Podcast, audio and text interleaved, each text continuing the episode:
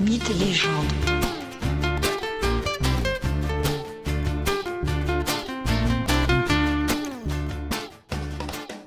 Bonjour et bienvenue dans ce second épisode consacré au récit mythologique du règne de Gilgamesh.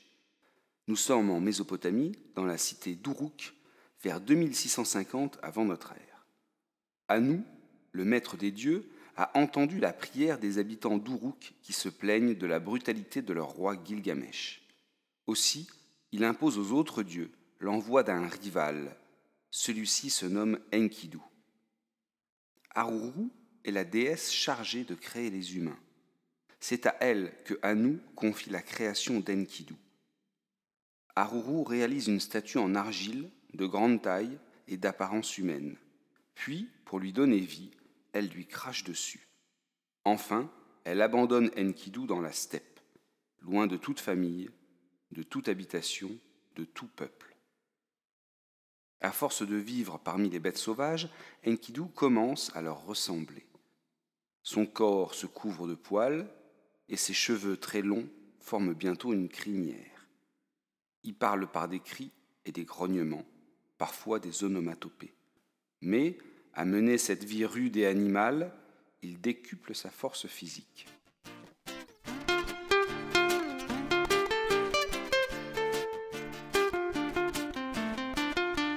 Les habitants d'Uruk ont pour habitude de chasser. Or, ces temps-ci, le gibier se fait plus rare. Les pièges qu'ils préparent se font détruire, les fossés qu'ils creusent pour prendre les bêtes se font combler. Un jeune chasseur décide de se poster non loin de la rivière pour essayer d'apercevoir la créature responsable de ceci. La journée passe, rien. Mais, à la tombée de la nuit, soudain, le chasseur entend un bruit sur la rive d'en face. Et voilà qu'une silhouette, aussi velue que puissante, approche de la rivière et se penche pour boire. À ce moment, le regard de la créature et du chasseur se croisent. Et malgré les poils et les longs cheveux, le jeune chasseur reconnaît bien un visage d'homme à la créature. Il s'agit d'Enkidu. Le chasseur est pris de terreur face à l'apparence de la créature. Il s'enfuit en courant. Arrivé à Uruk, il s'empresse d'aller voir son père et lui raconte ce qu'il a vu. Il lui décrit cette créature aux bras aussi puissants que les pattes d'un tigre. Le père, étonné et inquiété par le récit, encourage son fils à aller voir Gilgamesh pour lui rapporter ses faits. Ceci est grave. La cité est peut-être menacée. Le roi doit savoir.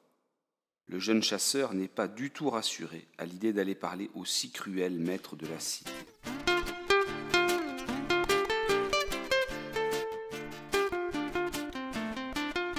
Aussi, il monte à la colline où est installé le palais, la peur au ventre.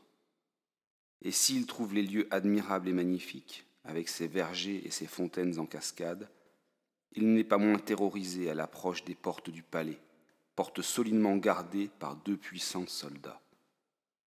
Les gardes laissent passer le chasseur après que celui-ci leur ait parlé du monstre menaçant la cité.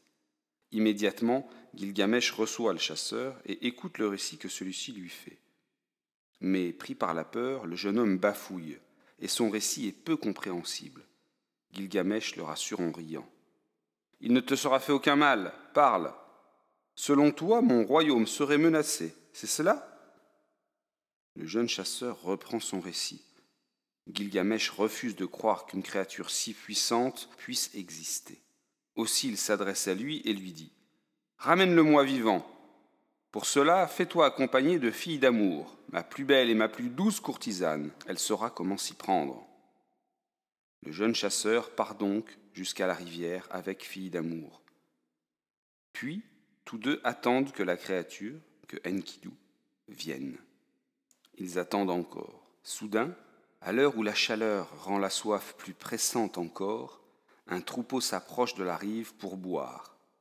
Et au milieu du troupeau et de la poussière soulevée, le monstre. Fille d'amour et le jeune chasseur s'étaient cachés derrière des roseaux. Et à la vue du monstre, Fille d'amour se relève, se redresse, bien droite. Ce mouvement rapide effraie les bêtes qui s'enfuient. Seul Enkidu reste là. Fille d'amour laisse alors glisser sa robe à terre. Elle se retrouve nue devant Enkidu qui, fasciné, se rapproche doucement d'elle. Pendant sept jours et sept nuits, Enkidu et la courtisane s'aiment follement.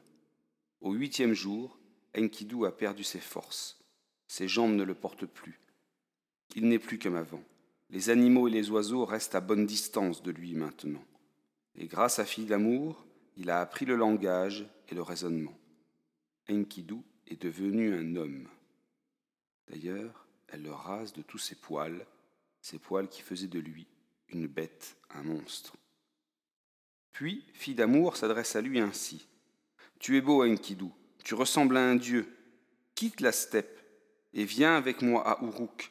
Je te montrerai la ville et je te présenterai à notre grand roi Gilgamesh.